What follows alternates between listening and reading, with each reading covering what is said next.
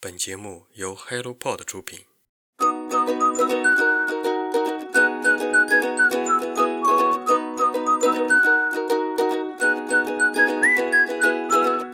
Hello，大家早上好，欢迎来到晨间书室，我是你们的新朋友雪佳。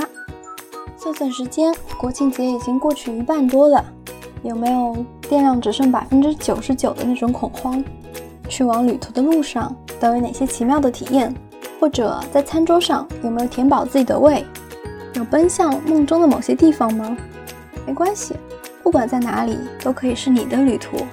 下面由我来给大家介绍本期的新书速递吧。午夜降临前抵达，作者刘子超，出品方新经典文化。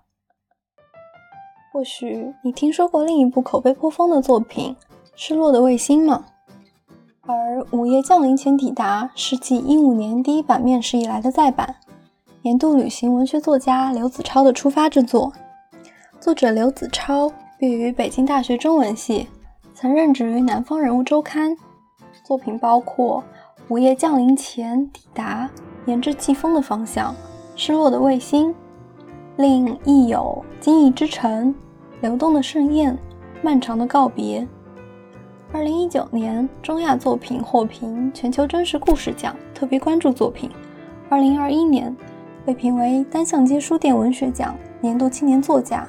受奖词称其以肉身进入现场，用文学再现旅途。他独自踏上旅途，深入欧洲腹地，展开一场逃脱和寻找的漫游。中欧生长在帝国和强权的夹缝中，在历史的长河中撕扯和游移。他曾建立起庞大的帝国，点燃两次世界大战，也在冷战中被铁幕割离。在短暂的夏季，年轻的作家跳上火车，行驶在绵长的轨道上，从柏林的游行中脱身，带着三罐啤酒出发，穿梭于德累斯顿和奥斯维辛，走在卡夫卡成为商品的街头。在布拉格的地下酒馆逃逸现实，在漫长的冬夜，迷茫的旅人在布达佩斯大饭店的床榻上入梦，又在多瑙河畔的街头醒来。他开上汽车驶向匈牙利大平原，被雨水困在昨日的咖啡馆中，却在德里亚斯特最后一夜撞见世界的巨变。不安与刺痛，亲切与安慰，光明与阴影。遥远的中欧如同镜像，依然保持着永恒不变的特质，吸引着同样迷茫的年轻心灵。当现实过于沉重，当时代过于轻浮，去见识风景和人间，去见证希望和苦难。为了明白世界上还有人在这样生活，在一次次出发和抵达中确认自我。作者关于旅行的意义写下了下面这段文字：尽管。窗外的风景有时乏善可陈，但这也正是旅行的目的之一。真正的旅行绝不仅是见证美妙的奇观，同样应该见证沉闷与苦难。仅仅是了解到世界上还有人在这样生活，就足以令内心辽阔起来。一切终将随风而逝，无论伟大与渺小，都将归于尘土。《清洁女工手册》，作者露西亚·柏林，译者王爱燕。出品方新经典文化，令人相见恨晚的迷人文学声音。白天做急诊护士、清洁女工，在监狱里教写作；晚上写下这些让人心跳加速的故事。露西亚·柏林，美国作家，出生于阿拉斯加，一生在美国、智利、墨西哥辗转生活，居无定所，有过三次失败的婚姻，独自抚养四个儿子。从事过中学西班牙语教师、电话接线员、病房管理员、急诊室护士、清洁女工、监狱写作教师等各种职业，一边工作一边创作。生前共发表七十六篇短篇小说，故事多基于个人经历写就。由于生活坎坷，不求名利，在世时未得到大众读者的关注，但在文学团体中具有广泛的影响力。直到逝世十一年后。《清洁女工手册》出版，这位文学大师才进入大众视野，获得迟来的尊敬和喜爱。作者莉迪亚·戴维斯评价此书：“露西亚·柏林的故事是带电的，他们如同火线相触，嗡嗡震颤，噼啪作响。作为回应，读者的头脑也活跃起来，陶醉、狂喜，所有神经突触通通激活。这是我们阅读时喜欢的感觉，运用大脑感受心跳。我很喜欢作者的文字，他丰富的人生经历、敏锐的洞察力，使得他的文字带着非凡的魔力。比如下面，我讨厌拖拖拉拉的告别，我干嘛还要拿死亡开无趣的玩笑呢？现在我严肃地看待死亡，不是直接研究，只是东闻闻西看看。我把死亡看作一个人。有时候是很多人在跟我打招呼。眼下，我们不过随着每一天的模式和节奏缓缓漂流。有些日子老是疼痛和呕吐，有些日子则宁静而安详。远处传来马林巴的琴声，夜晚响起卖甘薯的小贩的口哨。一天，太阳还没出来，我醒了，他不在，房间里静悄悄的。他肯定去游泳了，我想。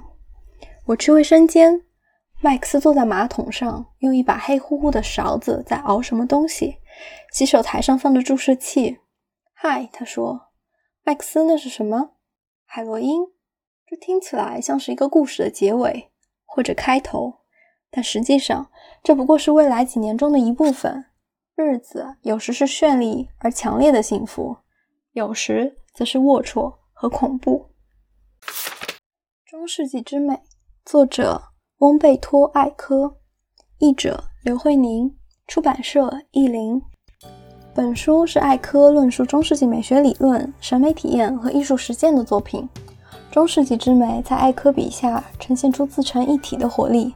它继承了古希腊和古罗马的传统，在教条的思想环境中悄然演变，直到发展出成熟且具有批判性的观念体系。对现代所继承的传统做出了基于中世纪视野的修正。艾科的论述从中世纪文本中汲取了神学、诗学、神秘主义、柏拉图主义的思潮。他探讨的艺术作品涵盖了教堂、雕塑、珠宝、绘画、音乐和古抄本。经过艾科的解读和阐释后，中世纪的美学思想和艺术作品流溢出一种原始和独特的美感。它的缜密性和普适性。直至今天都能够在我们身上激发出新鲜的见解。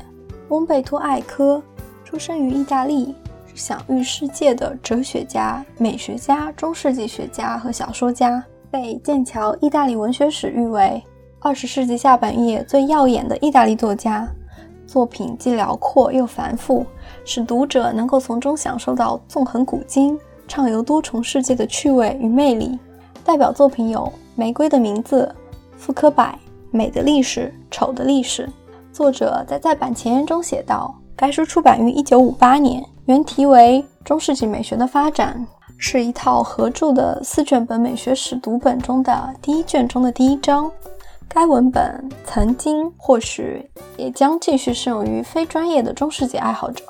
如果让我重写，我还会想加入一些新的反思，不过基本观点不会改变。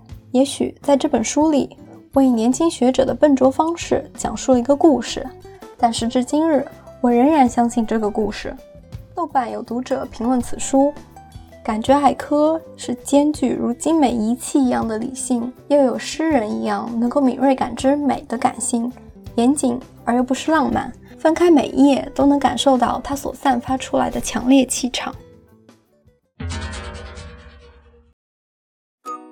今天的新书速递就到这里。对于这几本书，如果你有任何感想，欢迎在评论区和我说说你的感受。对了，能够营造一个有趣好玩的阅读氛围，晨间书室会在接下来的三个月推出全球好书分享计划。如果你也有好书推荐，欢迎在评论区给我们留言。今后让我们一起努力，让阅读成为一种人生的可能。今天的晨间书室就到这里，我们下期再见，拜拜。